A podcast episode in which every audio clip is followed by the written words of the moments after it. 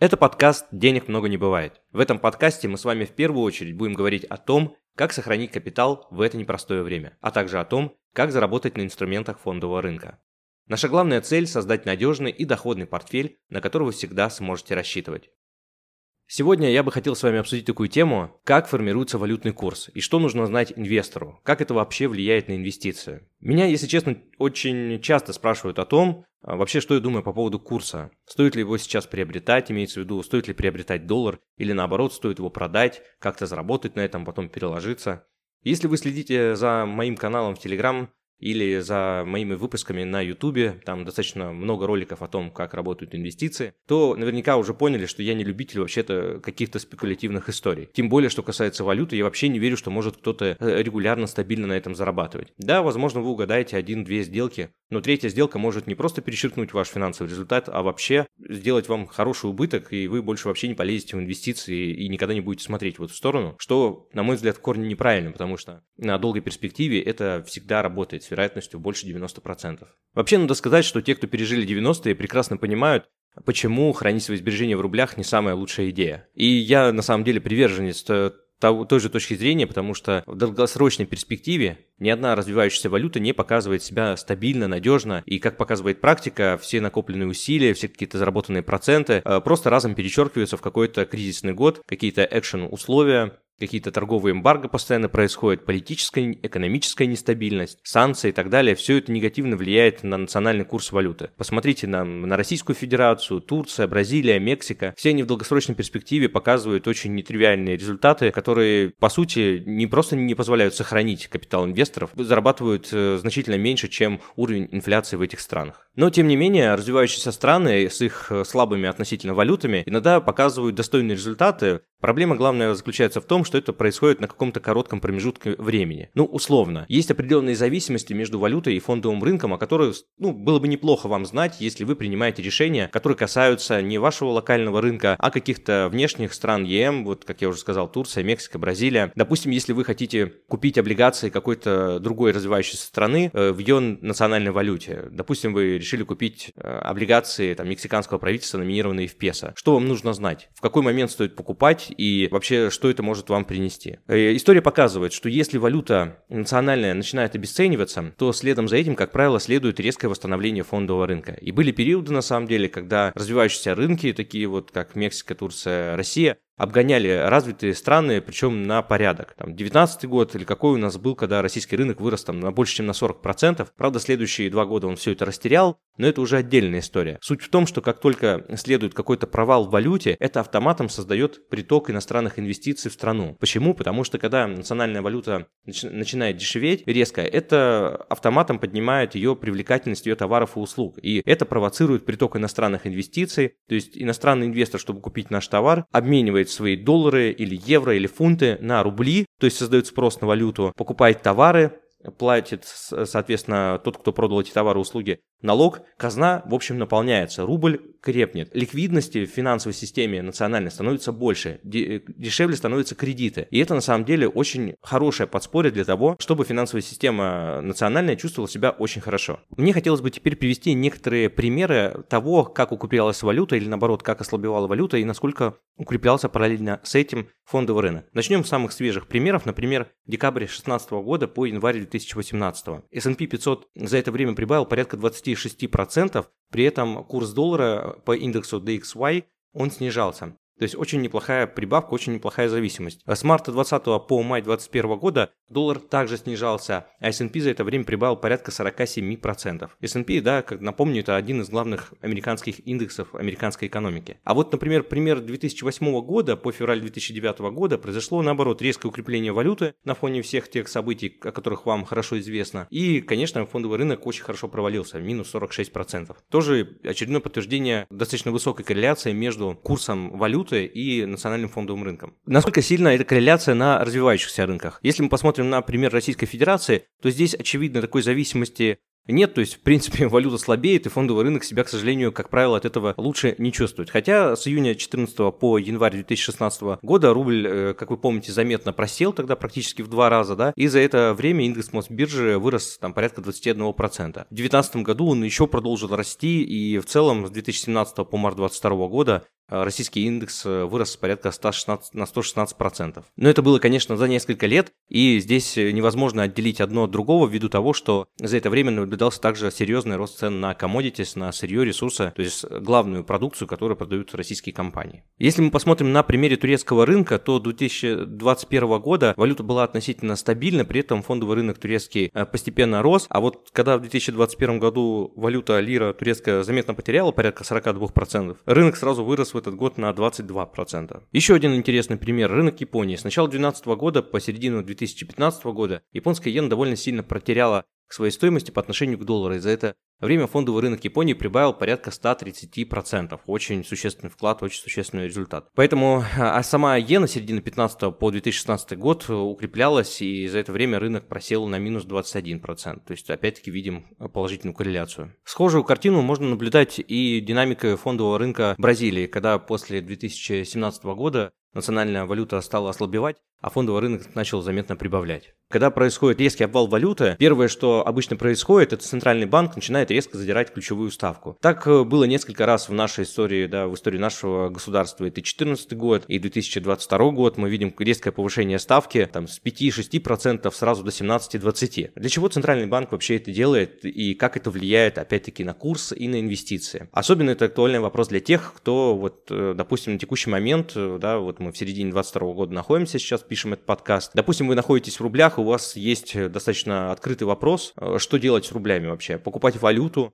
а вдруг рубль еще укрепится, или инвестировать их в фондовый рынок, то куда, как, как это вообще скажется на всем. И здесь на самом деле тоже есть определенные закономерности, э, которые могут по помочь принять вам ну, какое-то решение, которое усилит ваши позиции, позволит сохранить покупательную способность. Потому что многие просто от того, что не знают, как работают там эти закономерности, первое, что делают, да, покупают бытовую технику, еще пытаются куда-то вложиться в какие-то криптовалюты, причем абсолютно там ничего не понимая, как это работает. Я не говорю про то, что этот э, мир крипты там не работает, там слишком много нюансов, чтобы подводить все под одну гребенку, но идея в том, что если ты не понимаешь, ну чего ты туда лезешь, тем более там с какими-то небольшими суммами и непонятными для тебя вообще механизмами. И все это, конечно, от безысходности происходит, но я уверяю вас, что есть гораздо более традиционные инструменты, которые проверили себя временем и с большой вероятностью да, дадут вам отдачу на э, ваши действия. Так вот, когда Центральный банк поднимает ключевую ставку резко с 5 до 20, скажем, процентов, то он решает сразу две задачи.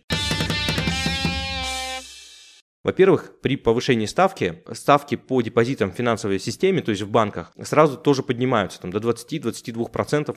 Мы видели, как в марте 2022 года это произошло, что позволило большинству непрофессиональных участников, то есть депозитчикам, вкладчикам, бабушкам, дедушкам, да, свои какие-то сбережения пере, э, переразместить на депозитах под более высокую ставку. То есть они не пошли, не забрали их под матрас, они сохранили их в банке, в финансовой системе, это важно. И тем самым финансовая система, ну, просто не потеряла кровь, да, потому что деньги для финансовой системы это, по сути, кровеносная система. Нет денег, нет крови, нет организма, все, ты труп. И, собственно говоря, экономика сразу замирает. Именно с этим, кстати, связаны и другие ограничения Центрального банка, которые мы тоже сейчас обсудим, для чего он их ввел и как они положительно или там негативно влияют. Так вот, первое, что позволяет сделать э, повышение ставки, это сохранить деньги в системе, предложить э, интересные условия для вкладчиков, то есть компенсировать вот это обвал валюты высокой ставкой. Ну, некая премия за риск. И это, кстати, очень разумная история, потому что вот э, один из моих кумиров э, на инвестиционном рынке, Рэй Далио, да, он так и говорит про то, что если валюта падает резко, это благоприятно, потому что участники, экономические субъекты, если они будут уверены в том, что все, это локальное дно и дальше валюта падать не будет, они не боятся дальше инвестировать и покупать. То есть они считают это уже комфортным условием, условиям. Они выводят капитал да, из страны, не выводят там деньги из финансовой системы. То есть это благоприятно, как бы абсурдно, может быть, это не звучало или парадоксально это не звучало, но тем не менее, когда вы уверены в том, что хуже уже не будет, ну а что тогда дергаться, да, зачем тогда что-то делать, все, надо уже работать в новых условиях, в новых реалиях, а если потом валюта начнет крепнуть, то окей, вы даже какой-то положительный профит еще на этом сможете и заработать. И в этом есть своя логика, потому что бесконечно задирать ставку там выше 20 до 50 процентов, ну это уже ну, полный коллапс экономики может наступить. На самом деле, даже ставка 20%, если Центральный банк поднимает ключевую, то разумеется, что получение кредитов, даже при том, при том условии, что денежные средства в финансовой системе остаются, получение кредитов становится ну, просто нерентабельным. Ни один бизнес-проект не потянет такие ставки, потому что если ключевая ставка 20, это значит, что розничный банк кредитованием будет заниматься минимум процентов по 25. Если у вас стоимость финансирования составляет 25%, то сколько вам должен приносить бизнес, чтобы вам это было интересно как собственнику? Ну, наверное, процентов 50 должна быть маржа, а это уже граничит с каким-то криминалом, по-моему. Еще один положительный момент повышения ставки заключается в том, что если иностранные участники уверены в том, что ваша валюта уже больше падать не будет, а ставку вы предлагаете гораздо выше, чем в их национальной экономике, ну, условно. Если вы американец, на текущий момент ставки ваших депозитов, то есть вкладов в ваших американских банках составляют, колеблются там от полутора до двух процентов. С другой стороны, вы знаете, что, ага, есть э, там Российская Федерация или Бразилия какая-нибудь, да, у которой сейчас есть проблема с валютой, ее валюта редко обесценилась, и ставку по депозитам вы можете получить не 2%, а 22%. И если у вас есть уверенность в том, что дальше Центральный банк будет только снижать ставку, а инфляция будет замедляться и валюта падать больше не будет, то вы фактически начинаете пользоваться такой стратегией, как carry trade, да, когда вы э, спекулируете по большому счету на разнице стоимости валют и на разнице процентных ставок. То есть это называется вообще паритет процентных ставок. А, он, этот инструмент, он очень давно существует, и он как раз, э, его основная задача сделать так, чтобы вернуть привлекательность э, к своей внутренней национальной валюте.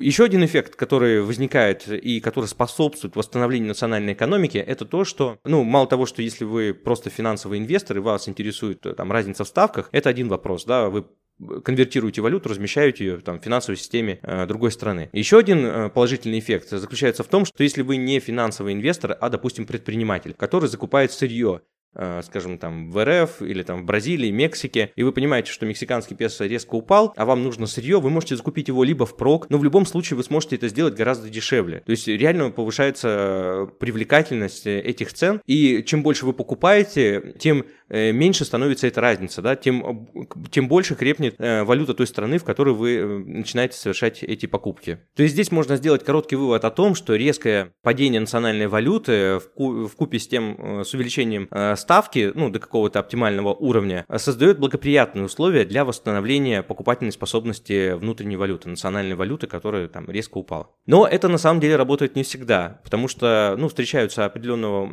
типа руководители э, страны, да, которые пытаются вмешиваться вообще в рекомендации макроэкономистов и считают, что их взгляды на экономику гораздо лучше. Такой пример на сегодняшний день это Турция. Вот там мы наблюдаем ситуацию, когда инфляция у нас порядка 70%, ключевая ставка изначально была поднята до 20 20, ну, там даже 28% она поднималась, сейчас она составляет на уровне 14%, но инфляция продолжает расти. Вот это, конечно, э, плохая ситуация, она создает реальную угрозу для валюту, для национальной экономики, потому что если ставку поднять не можете сильно высоко, это потому что полностью остановит экономику. С другой стороны, вы подпитываете курс национальной валюты, и оно у вас медленно-медленно снижается, это создает предпосылки к тому, что ни внутренний инвестор, ни внешний инвестор не уверен в том, что завтра валюта не будет стоить еще дешевле. И это, и это провоцирует самоусиливающийся отток средств, постоянный отток средств, с которым Центральный банк страны просто не в состоянии справиться. И конечным результатом таких действий может стать ну, объявление дефолта, списание внешнего долга и так далее, введение ограничений на э, вывод капитала из страны и так далее, и так далее. Вообще первое, что делает правительство стран, испытывая сложности в финансовой системе, да, это стараются ограничить вывод капитала. Это могут быть и военные действия, это могут быть просто плохая макроэкономическая ситуация в стране, это может быть нарушение каких-то торговых отношений. И именно по этой причине, когда правительство начинает вводить ограничения на вывод капитала, желание вывести капитал из страны у частных инвесторов, как вы понимаете, еще больше усиливается, потому что, э, ну вот мы даже можем видеть по примеру своей страны, да, середины 22 года Центральный банк сначала ввел запрет на переводы за рубеж, э, лимит сначала поставил 5 тысяч, потом 10 тысяч, потом 50 тысяч, то есть постепенно потихоньку они слабеют, но в любой момент ситуация может измениться и лимиты могут опять ужесточиться. Э, да, есть страны, которые вот сейчас прибывают, э, насколько мне известно, вот сейчас там на Украине вообще невозможно вывести капитал из страны. И понятно, что правительство пытается выживать, пытается сохранить э, какую-то ликвидность финансовую, да, наличие кэша, подушки, для того, чтобы иметь просто средства, да, к обеспечению каких-то потребностей там граждан и так далее. Вот, и это первое, что, как правило, происходит в экономике, которая испытывает сложности. Поэтому, конечно, наличие какого-то какого-то альтернативного резерва, лучше позаботиться об этом заранее, не тогда, когда э, начинаются подобного рода истории. Как, как показывает практика, сделать это уже либо невозможно, либо стоит гораздо дороже, либо гораздо сложнее, дольше. Ну, я уже не говорю про то, что сколько эмоций, времени и нервов нужно на это потратить, чтобы снова чувствовать себя в безопасности, да, что завтра не окажется такая ситуация, что все, что ты нажил, весь твой капитал был национализирован, приватизирован и еще какими-то там плохими словами обозначен.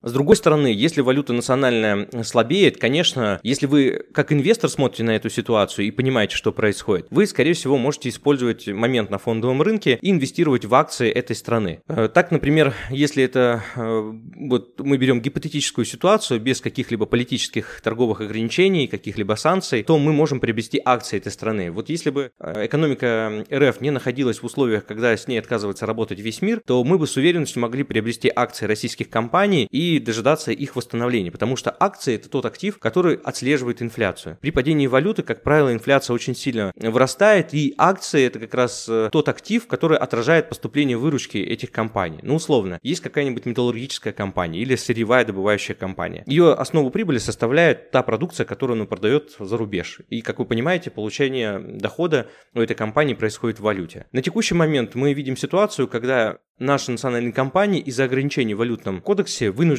всю свою валютную выручку практически сразу моментально конвертировать в рубли. Сначала это было 80%, теперь 50%. Возможно, позже вообще отменят обязательную конвертацию, учитывая там ситуацию текущую а, с курсом рубля. Но, тем не менее, если вы получаете валютную выручку, то вы, по сути, как экономический субъект, э, защищены от инфляционных процессов. Да, потому что, окей, инфляция вырастет, валюта ослабеет, но так как вы валютный доход получаете, вы, в принципе, компенсируете все эти расходы. Если у вас есть часть расходов для производства, там, для вашей деятельности, которую вы несете в рублях, вы даже немного сэкономите, потому что при росте курса доллара э, вы получаете больше рублевой выручки. И если вы, соответственно, инвестор, вы покупаете акции компаний, которые, выручка которых построена по такому принципу, то вы реально становитесь бенефициаром. Ну, даже если вы на этом сильно не заработаете, вы как минимум на этом сильно не потеряете. Но здесь не стоит летать в облаках и считать, что акция это такой безопасный актив. Любая компания, э, которая выпускает акции на фондовый рынок, она, конечно, может обанкротиться, могут сработать какие-то другие условия, могут какие-то включиться персональные санкции против собственников компании, против самой компании, ее подразделений, закрыть какие-то объекты, конфискация зарубежного имущества у нее может произойти. В общем, есть еще куча других факторов, но если мы говорим вот гипотетически ситуация, что есть только один фактор, это вот поступление валютной выручки инфляция в стране, то покупка акций – это очень достойный механизм э, сохранения покупательной способности. И более того, гораздо более ликвидный, чем та же недвижимость или покупка золота, да, вот сейчас тоже очень модно там покупать золотые слитки. Вот, на мой взгляд, это, э, это как бы не очень разумно, да, может быть, у золота, конечно, есть свои там привилегии и плюсы. Опять-таки, как говорят профессионалы на фондовом рынке, золото – это мертвый актив, и облигации им там больше там 5, ну там 10%, ну, наверное, не стоит. Во-первых, просто потому, что его даже хранить надо где-то и хранить так, чтобы не поцарапать, чтобы не потерять покупательную способность и ценник на эти золотые слитки. Потому что в конечном итоге задача же использовать эти слитки как подушку, как хедж, как резерв, и нужно иметь возможность его обменять на какие-то реальные товары и услуги, ну или денежные знаки, если вдруг они вам понадобятся.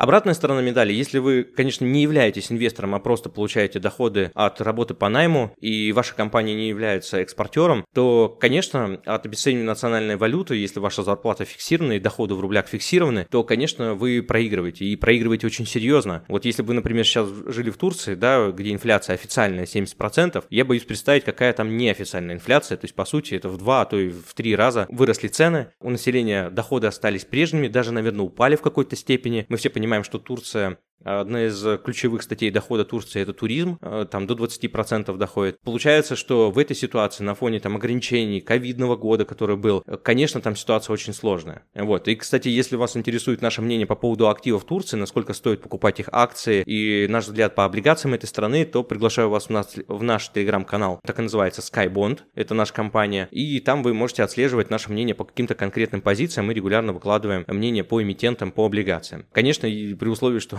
ваш портфель на сегодняшний день не заморожен, вы можете проводить по нему операцию. Но в любом случае, мониторинг фондового рынка никто не отменял. Компании, которые наполняют портфели российских инвесторов, как правило, ведут свою деятельность по всему миру, и если у вас есть такая возможность, то лучше продолжать делать ребалансировки, не останавливаться на текущем моменте. Вот, но если такой возможности нет, ну, хотя бы будете понимать, что происходит с кредитным качеством, и как только у вас появится возможность как-то менять позиции в вашем портфеле, то уверен, вы этим мнением можете тоже воспользоваться. Еще один важный момент, который, ну, стоит также подчеркнуть, он, он несложный, интуитивно понятный. Есть такое понятие, как сальдо счета текущих операций. Простыми словами, вы экспортируете товары и импортируете их из-за границы. Поэтому, когда вы продаете товары за рубеж, вы получаете в экономику валюту. И вот на текущий момент, в июне 2022 года, мы конвертируем большую часть валютной выручки и тем самым получаем достаточно крепкий курс рубля на текущий момент. С другой стороны, есть импорт, это потребность государства в приобретении иностранных товаров и услуг. И, как вы понимаете, это происходит зачастую не в рублях, а в валюте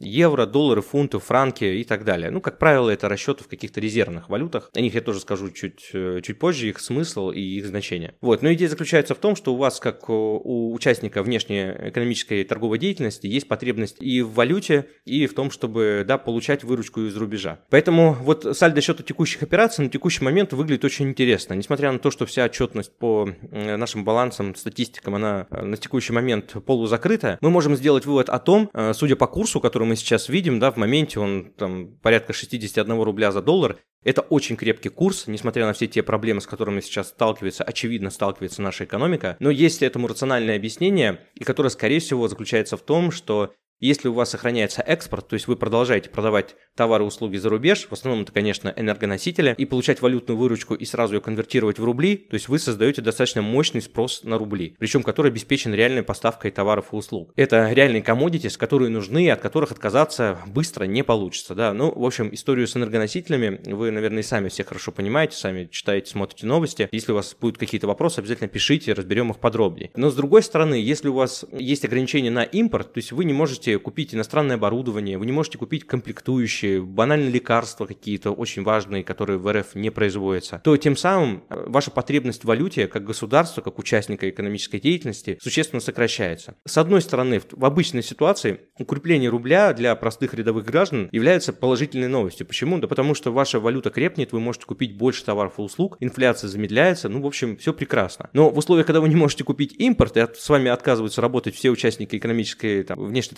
торговой деятельности, получается, что это укрепление рубля навряд ли можно назвать каким-то хорошим сигналом, потому что вы не можете, как я сказал, купить лекарства, вы не можете для своего бизнеса обеспечить поставку какого-то необходимого оборудования или каких-то специфических услуг и так далее, и так далее. То есть все, вы как бы кастрированы со всех сторон, вы не можете дернуться ни в одну сторону, либо вы вынуждены изобретать какие-то новые обходные пути, да, вот выстраивать новые логистические цепочки, возить не напрямую э, там из стран Евросоюза, а возить через страны СНГ. То есть появляется большое количество новых посредников, которые негативно влияют на конечные цены. Поэтому Какую ситуацию мы сейчас видим? Рубль сначала упал до 150 рублей э, за доллар, теперь укрепился до 60, и многие отмечают, что цены, когда рубль э, падал, цены росли, да, на, особенно на импортные товары. Но когда рубль укрепился, цены практически не изменились, они остались на том же уровне. И для меня ничего неестественного здесь нет, потому что все предприниматели понимают, что ситуация, во-первых, очень тонкая, она может завтра опять измениться. Во-вторых, э, стоимость логистических услуг выросла, ну, в два, а то, может быть, и в три раза. Количество усилий, которые нужно предпринять для того, чтобы доставить товары и услуги в привычном объеме, в привычном формате, э, реально нужно принять больше, то есть маржа за это тоже должна вырасти. И, конечно, вы должны еще создать какой-то резерв для того, чтобы сохранить рабочие места и сохранить там деятельность вашей команды, вашей компании э, на том же уровне. Поэтому говорить о том, что цены должны откатиться, ну, на мой взгляд, было бы неразумно. Как они могут откатиться, если у предпринимательского сообщества нет уверенности в завтрашнем дне? Ведь основная претензия предпринимателей, там, бизнеса к правительству, основное требование, да, это создать стабильные макроэкономические экономические и политические условия для того, чтобы можно было вести нормальную предсказуемую предпринимательскую деятельность. Но этого нет, поэтому за это все приходится платить э, там, нам с вами, да, покупая цены, товары, услуги э, по новым высоким ценам. Но, но я не летаю в облаках и не считаю, что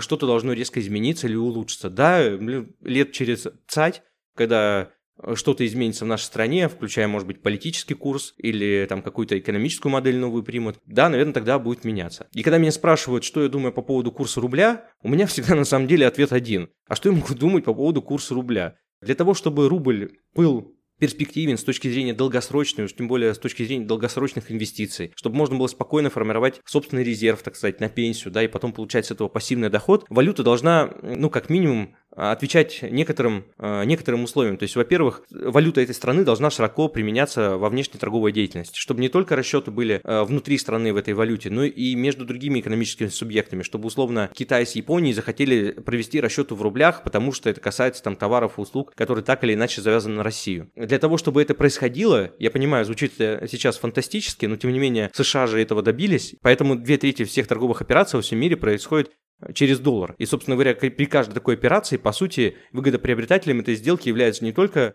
э, там две стороны, э, которые ведут расчеты между собой. Ну и также Америка, да, которая может ничего не знать про взаиморасчеты там Франции и Китая, Э, но при этом их расчеты будут происходить в долларах, и, соответственно, косвенно выгодоприобретателем становятся в том числе Соединенные Штаты. Вот э, для того, чтобы рубль был такой же крепкий и надежный, и мы могли говорить о каких-то долгосрочных перспективах, мы должны как минимум выстроить такую же систему. Для того, чтобы стать масштабным участником внешнеэкономической деятельности, у нас должна быть реально талантливая политика, которая ориентирована не просто на защиту своих интересов, а на то, чтобы не только идеология, но и Э, какие-то специфические технологии, какие-то э, интересные товары, какие-то э, товары с высокой добавленной стоимостью широко распространены за рубежом. С точки зрения каких-то макроэкономических показателей у рубля, конечно, претензий нет. У нас достаточно резервов, но при условии, конечно, что нам их разморозят, вот, это тоже большой вопрос пока. У нас, как у страны, нет высокого долга внешнего, это плюс порядка 13%, которые нам комфортно обслуживать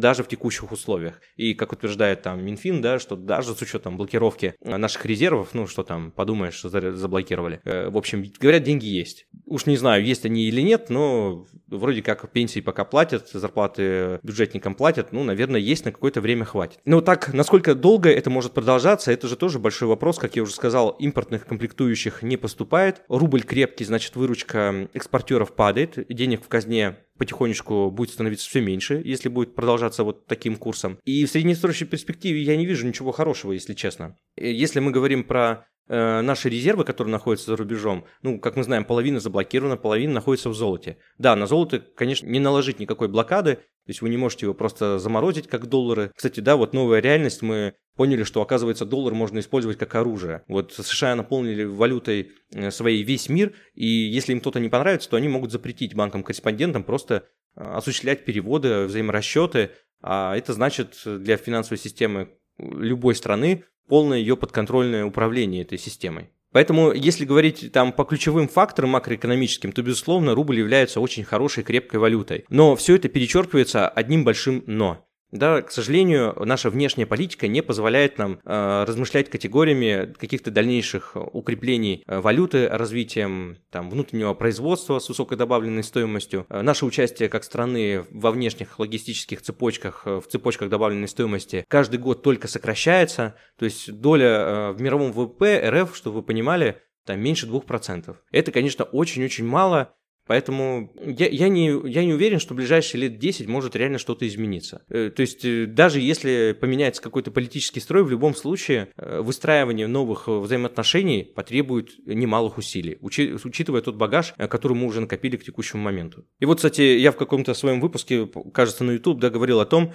у меня была очень интересная коммуникация, вообще у меня часто происходит общение там с нашими инвесторами по поводу курса валют, покупать сейчас, держать и так далее. И вот я до сих пор помню этот разговор, что когда мы обсуждали с инвестором, вот помните там март 22 э, года, да, резкое там рост э, обесценивания рубля, Тогда это еще было на уровне 80, и мы обсуждали, слушайте, стоит покупать или нет. Я говорю, ну ничего вам не могу посоветовать, сказать вот купить или держать, потому что, ну, курс реально непредсказуем, и может получиться так, что он укрепится, а может получиться так, что он продолжит дальше расти. И мы сошлись на том, что инвестор говорит, слушай, ну мне не жалко на самом деле, даже если рубль укрепится, купить, купить и забыть про это. То есть я купил валюту, я спокоен. Потому что, ну, объективно, даже несмотря на то, что мы видим сейчас всплеск инфляции по долларам, но вы, если посмотрите там более длинный горизонт, 20-30 лет, поймете, что средний уровень инфляции колеблется на уровне 3,5-3,3%. Это абсолютно немного, поскольку если вы сравните там уровень инфляции там, Российской Федерации за последние 20 лет, он будет значительно выше. Мы опять свалимся в эту тему, что инвестирование в долгосроке – это только в твердых валютах. Причем вот я обещал вам пару слов сказать да, о том, что такое резервные валюты. Вот на сегодняшний день их там порядка пяти, ну, которые занимают основной такой вес там в центральных банках, да, в качестве резервов. Э, безусловно, первое место – это доллар, Э, там порядка 60% всех резервных валют это в долларах находится. Это в первую очередь связано с тем, что доллары широко применяются, практически в любой стране их принимают, они легко конвертируются, свободно ходят без ограничений. Вторая валюта, около 20% это евро. Э, на третьем месте швейцарский франк, дальше идет японская иена и китайский юань. Китайский юань, да, несмотря на то, что он в 2016 году стал резервной валютой, он, конечно, пока не получает широкого применения, хотя доля его, безусловно, растет, это тоже надо отметить, но основные сложности с китайским юанем это то, что китайское правительство пока что не готово отпускать его в свободное плавание. В отличие от доллара, да, который широко используется во всем мире, э, потому что здесь основной риск, когда ваша валюта применяется во всем мире, это значит, что большое количество внешних участников в какой-то момент могут вам предъявить эти банкноты для того, чтобы обменять бумагу на какие-то реальные товары и услуги. Да, вот мы все помним там золотой стандарт, и когда э, в Штаты отправляли там самолет самолет бумаги, и Штаты просили самолет золота, именно тогда и было принято решение открепить, э, собственно говоря, этот золотой стандарт, убрать, чтобы не ограничивать экономику, э, ну вот подкреплением какими-то реальными активами. И как показала практика, в общем, это было ну, достаточно неплохое решение. Экономика с тех пор только росла, и ликвидность, и вообще экономическая деятельность ну, приобрела такой достаточно активный характер, да, и дальше наблюдался только рост. Вот, но в целом нужно понимать, что если завтра во всем мире все одновременно предъявят претензии, ну не претензии, а предъявят банкноты денежные э, доллара США к, Соединенным Штатам, то Соединенные Штаты, я не удивлюсь, если скажут, извините, мы временно не можем обслуживать э, эти внешние обязательства, потому что, ну, банкноты, по сути, внешние обязательства. Это ценная бумага, имитированная ФРС, то есть, э, причем ФРС, вот если вдаваться в подробности, да, является частной организацией, это даже не государство. Эта конструкция очень интересная, и в этом плане э, доллар ну, не такой безобидный, как кажется, но тем не менее э, у нас нет другой альтернативы. Поэтому, когда меня спрашивают, э, не считаю ли я, что уже закат валюты на текущий момент, нет, я так не считаю, потому что перейти на какие-то новые рельсы и перейти на какую-то другую, тем более обеспеченную валюту, ну, мне кажется, это просто нереально. Должно произойти, ну, реально Третья мировая война, чтобы был Э, какой-то новый передел мира, да, пересмотр мира. Китай со своим китайским юанем не готов отпускать свою валюту во внешнее плавание и вот допускать ситуации, когда весь мир может предъявить э, Китаю какие-то ну вот требования, да, по этим денежным средствам. Поэтому они всячески очень мягко, очень стараются сохранить контроль во всем, да, это касается их локальной политики, это касается их и внешней политики. Кстати, у нас сейчас вот в РФ появились много интересных вкладов э, там в юанях, и у многих вопрос, а стоит ли вообще размещать деньги вот подобного рода депозитах. Там ВТБ предлагает, Газпром банк предлагает, Сбер, по-моему, даже тоже. На YouTube я выложил э, тоже там голосовое сообщение о том, в каком состоянии сейчас находится Китай, какова, как выглядит его экономика, насколько это надежный э, способ э, сбережения, да, у денег есть две функции, обмена и как функция сбережения. Вот, юань в этом плане выглядит неплохо, но это не свободная конвертируемая валюта, там есть свои риски. Просто послушайте, если вам интересно, если вы озадачены, или тем более ведете какую-то предпринимательскую деятельность с этим регионом. Я думаю, вам будет интересно знать, в какой ситуации находится Китай.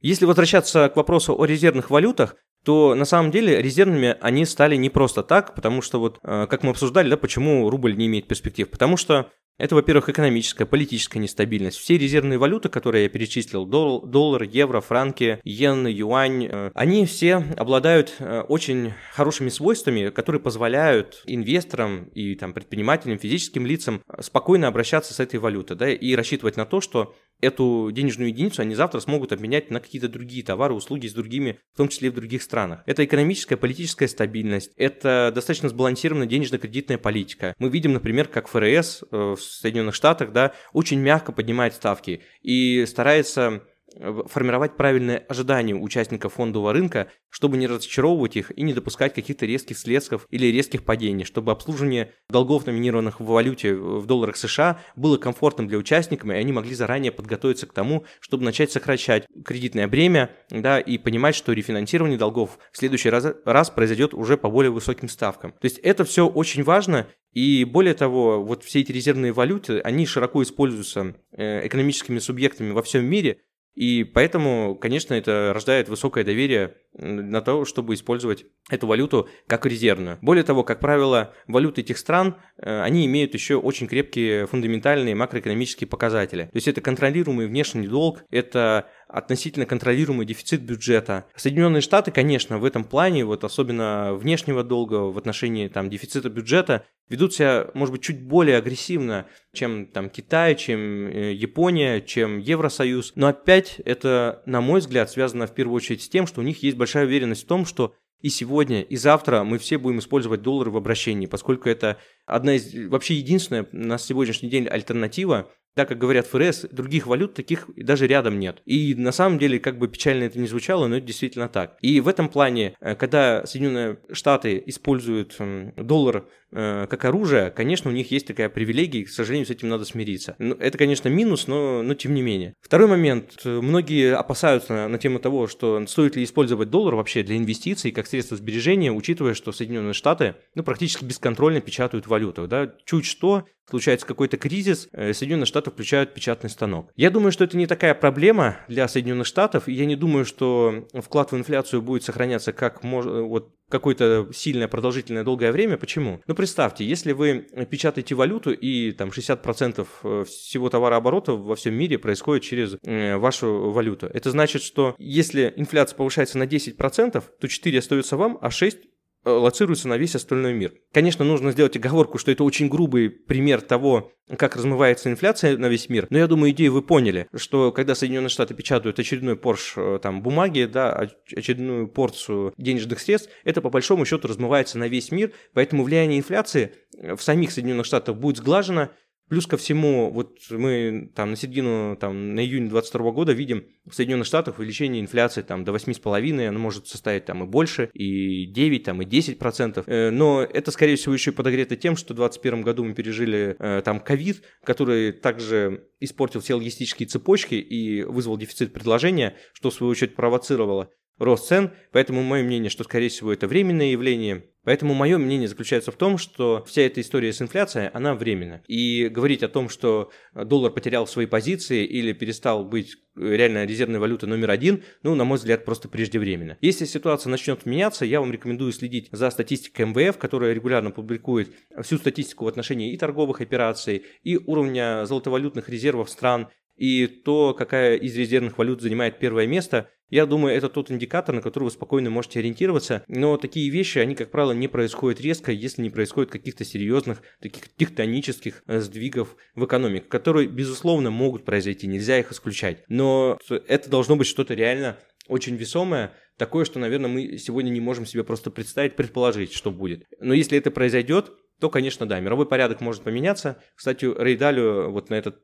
на этом э, фоне да, пишет очень интересную, написал уже интересную книгу «Изменяющийся мировой порядок», в котором говорит о том, что э, ну, новый претендент на мировое господство выступает Китай. Вот, обязательно поделюсь с вами своим мнением от прочитанной книги, она, к сожалению, сейчас только на английском, вот, но очень жду появления на русском, чтобы поделиться вам какими-то наблюдениями Рэя Дали, ну или вы сами можете ее изучить пока что на английском языке. Ключевые выводы, которые я хотел бы сделать сегодня, можно сформировать следующим образом. Первое. Если мы инвестируем в среднесрочной и долгосрочной перспективе, то обязательно должны использовать твердую валюту. Одна из пяти резервных валют прекрасно подойдет для этой цели. Важно только понимать, что в долларах будет гораздо больше количество инструментов, чем в китайских юанях или японской иене. На втором месте э, идут э, евро и фунты. Там тоже можно найти инструменты для инвестирования. Второе. Если вы все-таки принимаете решение инвестировать в какой-то валюте локальной, национальной, в рублях, в реалах, в песо, э, в аргентинских песо или в какой-то другой там турецкой лире, то вы должны иметь в виду текущее положение дел, насколько там упала э, национальная валюта, в какой сейчас этапе находится экономика, и главное, что такие инвестиции должны происходить на каком-то коротком промежутке. Я имею в виду, это э, там до года, до полутора, до двух лет максимум. Вот, потому что в долгосрочной перспективе эти инвестиции будут терять за счет ослабления валюты. Третий вывод, если вы сомневаетесь, покупать валюту или нет, то вы должны просто для себя задать главный вопрос, для чего вы ее покупаете. Просто поспекулировать, ну тогда, конечно, вы будете выжидать момент и там тратить свои ресурсы на то, чтобы определить, насколько комфортный сейчас этот уровень для приобретения. Но мое мнение, что это того не стоит, поэтому если вы приобретаете валюту, сразу для себя ищите актив для дальнейшего инвестирования. Приобрел валюту, приобрел объект инвестирования и чувствуешь себя гораздо более защищенным и тратишь на это меньше времени и сил. Другой важный вывод, который я бы также хотел вам подсветить, это то, э, что сама по себе валюта не является объектом инвестирования. Валюта – это просто денежные знаки, это то, на что вы можете обменять банкноты да, на какой-то реальный актив. Вот именно реальные активы, акции, облигации, объекты недвижимости, бизнес, даже золото является активом, который вас реально может от чего-то защитить, потому что денежных знаков каждый год в экономике становится только больше. И рассчитывать на то, что будет сокращение денежной массы, и тем более в долгосрочной перспективе сокращение денежной массы, не приходится. Почему так происходит, вы можете прочитать литературу в интернете, ну или, может, мы в очередном подкасте обязательно разберем э, этот вопрос. Но пока что я предлагаю вам отталкиваться от того, что денежная масса становится только больше, инфляция будет сохраняться на том или ином уровне, а это значит, что реальное сохранение денежной покупательной способности может происходить только при наличии у вас каких-то активов. Поэтому само по себе наличие денежных знаков не говорит о том, что вы сохраняете свой капитал. Что ж, я надеюсь, что этот выпуск был для вас полезен и для вас стала теперь более понятна картина, что происходит с валютным курсом, почему стоит инвестировать именно в твердых валютах, как это сказывается на экономике, на фондовых рынках, на что это влияет и почему это важно знать инвесторам. Если у вас остаются какие-либо вопросы, то, как я уже сказал, напишите мне обязательно э, в Телеграм, и мы постараемся разобрать их либо в том же Телеграм-канале, либо в очередном нашем выпуске. С вами был Константин Балабушка, официальный инвестиционный советник из реестра ЦБРФ, основатель агентства финансовых консультантов по еврооблигациям SkyBond. Подписывайтесь на наш подкаст «Денег много не бывает». Читайте нас в Телеграм, смотрите нас на YouTube, ссылки я оставлю в описании. Присылайте ваши вопросы мне в Телеграм и делитесь своими кейсами. Я обязательно отвечу на них в следующих выпусках. А лучшими практиками обязательно поделюсь со всеми подписчиками. Вместе мы найдем выход из любой ситуации.